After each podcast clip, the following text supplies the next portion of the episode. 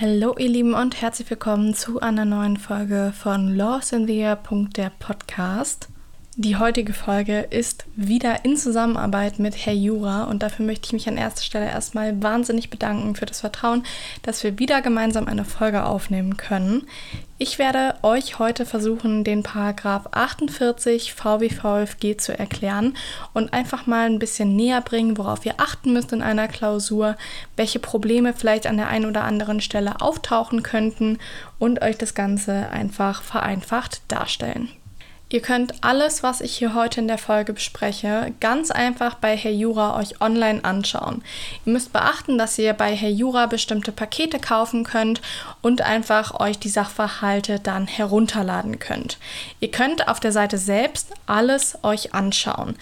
Falls ihr aber euch ein eigenes Skript zusammenstellen wollt und das Ganze als PDF speichern wollt, dann müsst ihr bestimmte Pakete kaufen, um euch die Produkte einfach herunterladen zu können. Ich verlinke euch wie immer alles unten in den Show Notes, was es zu Herr Jura zu wissen gibt.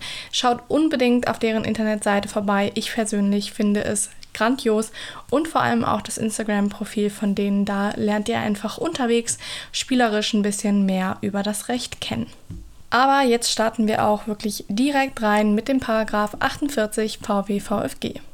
Wie uns die Überschrift des Paragraph 48 VWVFG schon verrät, handelt es sich bei diesem Paragraphen um die Ermächtigungsgrundlage für die Rücknahme eines rechtswidrigen Verwaltungsaktes. Wir schauen uns also erstmal an, bei der Rücknahme haben wir einen belastenden Verwaltungsakt gemäß 48 Absatz 1 Satz 1 VWVFG oder liegt vielleicht ein begünstigender Verwaltungsakt gemäß 48 Absatz 1 Satz 2 und den Absätzen 2 bis Absatz 4 vor. Bei einem belastenden Verwaltungsakt müssen bestimmte Voraussetzungen vorliegen. Diese sind relativ kurz im Gegensatz zu denen vom Begünstigten. Ihr merkt euch bitte einfach, dass wenn es um den Paragraph 48 VWVFG Absatz 1 Satz 1 geht, dass ein belastender Verwaltungsakt vorliegen muss. Das bedeutet, wir brauchen als erste Voraussetzung einen rechtswidrigen Verwaltungsakt. Hier prüfen wir die Rechtswidrigkeit des Verwaltungsaktes und dann müssen wir einen belastenden Verwaltungsakt haben.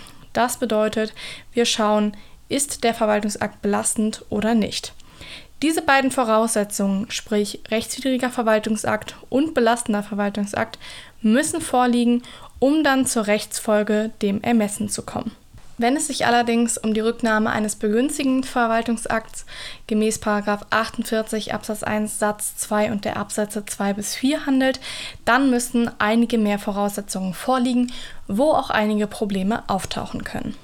Beim begünstigten Verwaltungsakt prüft ihr bitte die Voraussetzungen rechtswidriger Verwaltungsakt. Dieser muss begünstigend sein und er muss innerhalb der Frist gemäß 48 Absatz 4 zurückgenommen werden. Erst dann kann die Rechtsfolge Ermessen eintreten. Kommen wir zum gemeinsamen Prüfungspunkt bei der Rücknahme eines rechtswidrigen Ausgangs-VAs. Es ist so, dass der aufzuhebende Verwaltungsakt rechtswidrig sein muss. Das bedeutet, dass ihr in der Klausur an dieser, an dieser Stelle eine inzidente Rechtmäßigkeitsprüfung vom ursprünglichen Verwaltungsakt vornehmt. Maßgeblicher Zeitpunkt für die Rechtswidrigkeit des ursprünglichen Verwaltungsaktes ist der Zeitpunkt seines Erlasses.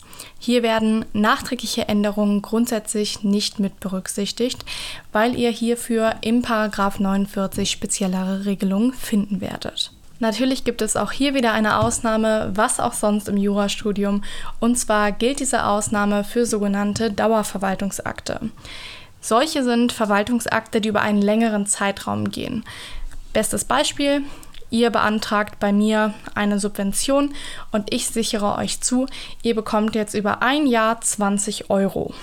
Wenn zu dem Zeitpunkt, wo ich euch den Verwaltungsakt erlassen habe, das Ganze rechtmäßig war, sich aber später Dinge herausstellen, die dazu führen, dass der Verwaltungsakt Akt beispielsweise ab dem achten Monat rechtswidrig wird, dann wird die Rücknahme auf diesen Zeitpunkt der Rechtswidrigkeit ausgelegt. Das bedeutet, erst ab dem Punkt, wo ein sogenannter Dauer-VA rechtswidrig wird, ab da prüfen wir erst die Rechtswidrigkeit des ursprünglichen Verwaltungsakts und nicht schon den Zeitpunkt, wo dieser Verwaltungsakt noch rechtmäßig war.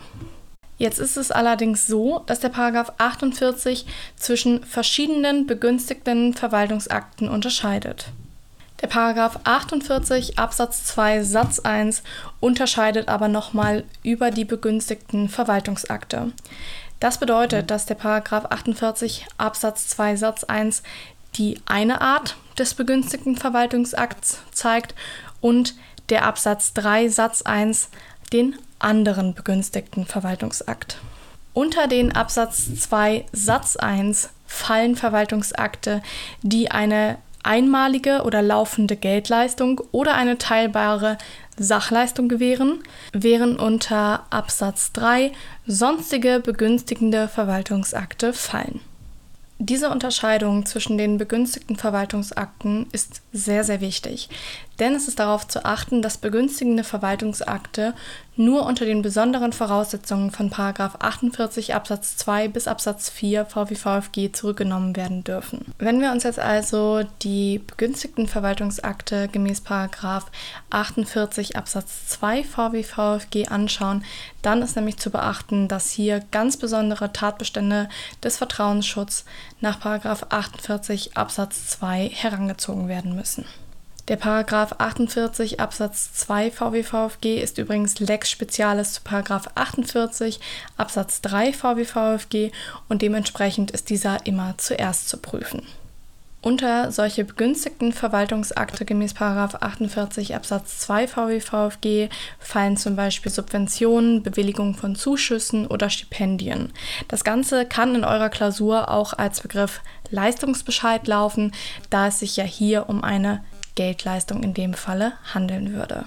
Schauen wir uns die strengeren Voraussetzungen für den Vertrauensschutz aus 48 Absatz 2 Satz 1 bis 3 mal genauer an. Demnach darf der Verwaltungsakt nicht zurückgenommen werden, wenn der Begünstigte auf den Bestand des Verwaltungsakts vertraut hat.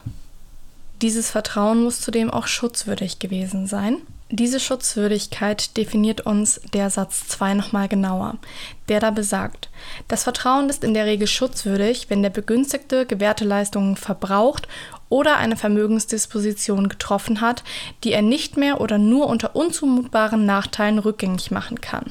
Das heißt, wir stellen uns im Vertrauensschutz drei Fragen. Erstmal, hat der Bürger wirklich auf den Status quo, also auf den Fortbestand des VA vertraut? Liegt ein solches Vertrauen wirklich vor? Und ist dieses Vertrauen auch schutzwürdig? Denn wenn ihr einen Blick in den Satz 3 werft, dann wird dort stehen, auf Vertrauen kann sich der Begünstigte nicht berufen, wenn er, und dann folgen drei Nummern, wo bestimmte Fälle einfach nochmal katalogisiert sind, in Fällen, in denen sich der Begünstigte eben nicht auf den Vertrauensschutz berufen darf. Ich würde jetzt einmal genauer auf den Absatz 2 Satz 3 Nummer 2 eingehen. Also auf Vertrauen kann sich der Begünstigte nicht berufen, wenn er den Verwaltungsakt durch Angaben erwirkt hat, die in wesentlicher Beziehung unrichtig oder vollständig waren. Denn hier gibt es häufig das beliebte Fallbeispiel, dass jemand einen Antrag ausfüllt und dieser dann quasi zurückgenommen wird, die Bewilligung, weil Angaben gefehlt haben, die aber das Antragsformular so nicht gestellt hat. Das bedeutet, der Bürger hat alles ausgefüllt, so wie es das Antragsformular vorgesehen hat, aber weil in dem Sinne Angaben gefehlt haben, nach denen aber auch nicht gefragt wurde, der ganze Verwaltungsakt zurückgenommen wurde. Und da schauen wir uns jetzt mal an, wie das rechtlich zu bewerten ist. In einem solchen Fall wollte der Bürger sich ja rechtstreu verhalten und hat dementsprechend das gesamte Formular so ausgefüllt, wie auch nach den einzelnen Tatbestandsmerkmalen gefragt wurde. Grundsätzlich ist es so, dass gemäß 24 Absatz 1 VWVFG die Behörde den Sachverhalt von Amts wegen ermitteln muss. Und wie ihr 25 VWVFG entnehmen könnt, ist es so, dass es in den Verantwortungsbereich der Behörde fällt, dass sich der derjenige, der einfach den Antrag ausfüllt, vollständig zu den Sachverhaltsangaben äußert. Das bedeutet, wenn eine Frage, die wichtig für die Sachentscheidung am Ende ist, fehlt auf dem Antragsformular, fällt das auch in den, An in den Verantwortungsbereich der Behörde und kann nicht dem Bürger als Einzelnen zugerechnet werden, ähm, wenn wirklich diese wichtige Frage nicht auf dem Antragsformular gestanden hat. Das nur als kurzer Einschub zu den möglichen Versagungsgründen, weshalb Schutzwürdigkeit nicht vorliegen könnte. Ich würde euch generell empfehlen, diese Podcast-Folge oder auch wenn ihr den Paragraph 48 oder 49 nacharbeitet, euch wirklich mal das Gesetz zu schnappen und im Gesetz zu lesen.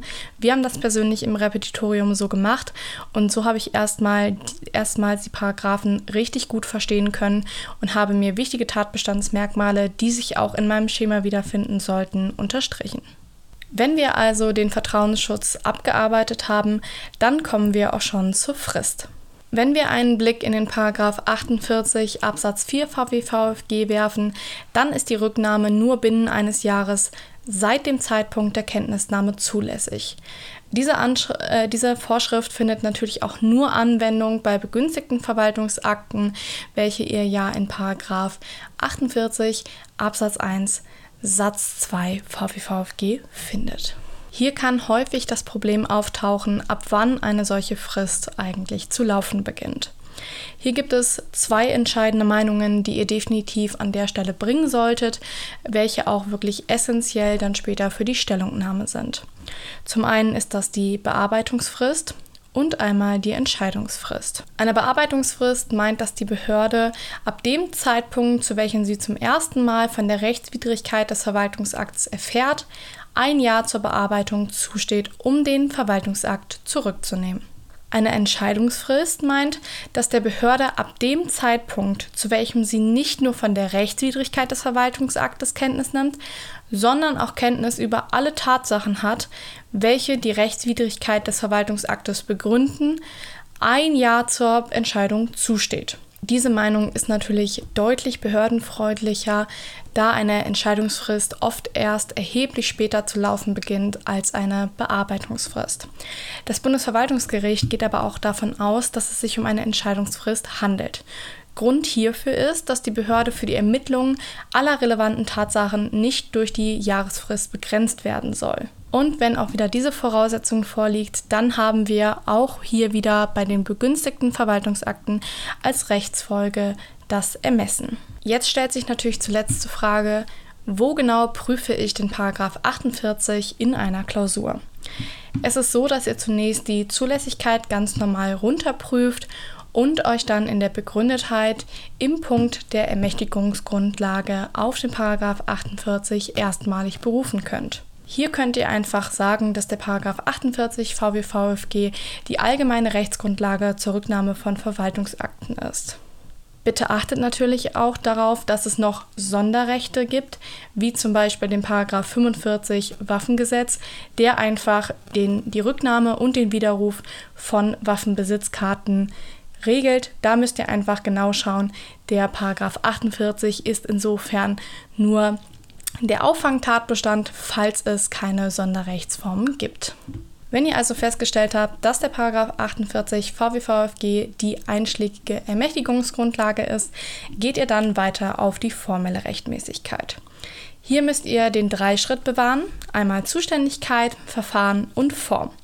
Beim Verfahren bitte unbedingt auch auf den Paragraph 28 VWVFG, also die Anhörung schauen und bei der Form auf die Paragraphen 37 und 39 VWVFG. Und damit kommen wir auch schon zum letzten Prüfungspunkt in der Begründetheit, nämlich der materiellen Rechtmäßigkeit. Das ist der Punkt, der in der Klausur den Schwerpunkt meistens bilden wird. Hier ist es darauf zu achten, dass ihr einen Zweischritt euch anschaut. Einmal müsst ihr den Tatbestand der äh, Ermächtigungsgrundlage euch anschauen und einmal die Rechtsfolge. Beim Tatbestand würdet ihr jetzt genau diese Voraussetzungen, die ich euch eben genannt habe, zum belastenden und zum begünstigten VA anbringen und die alle hier ganz sauber runterprüfen. Und in der Rechtsfolge würdet ihr dann natürlich das Ermessen prüfen, welches sich aus Paragraph 48 Absatz 1 Satz 1 VWVFG ergibt, wonach die Aufhebung entweder ex tunc oder ex nunc erfolgt. Zu guter Letzt darf ich mich nur noch für eure Aufmerksamkeit bedanken und nochmal die nette Zusammenarbeit mit Herr Jura. Schaut es euch unbedingt an. Ich kann es wirklich empfehlen für absolut jedes Semester, ob Anfänger oder in der Examensvorbereitung, wie ich es jetzt bin. Ich kann es empfehlen und schaut euch unbedingt die Shownotes an. Wenn ihr noch irgendwelche Folgenwünsche habt, schreibt sie mir wie immer gerne einfach bei Instagram, folgt mir da gerne und äh, falls euch ein bisschen mehr interessiert, was ich so in meinem Leben mache, dann schaut auch gerne mal bei YouTube vorbei. Da heiße ich einfach Toni und ähm, da könnt ihr einfach mal gucken, wie eigentlich so der Alltag in der Examensvorbereitung bei mir genau aussieht. Dann würde ich mich freuen, wenn wir uns beim nächsten Mal wieder hören und wünsche euch jetzt eine schöne Woche.